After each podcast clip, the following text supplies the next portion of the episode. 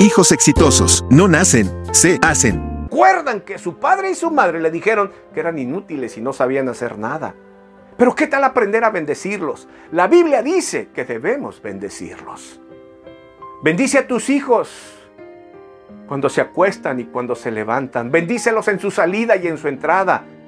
Confiesa para bien cosas buenas. Eso es bendecir. Decir bien a tus hijos. Hijo, te bendigo en tu salida, en tu escuela. Haz pedazos ese examen.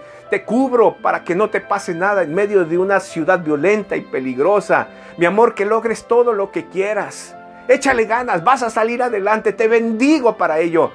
A través de la historia, de las historias, a través de la Biblia vemos cómo la bendición de un padre, de una madre, es tan poderosa y importante para los hijos. Les da alas para volar hasta donde ellos quieren. Continuará. Recuerdo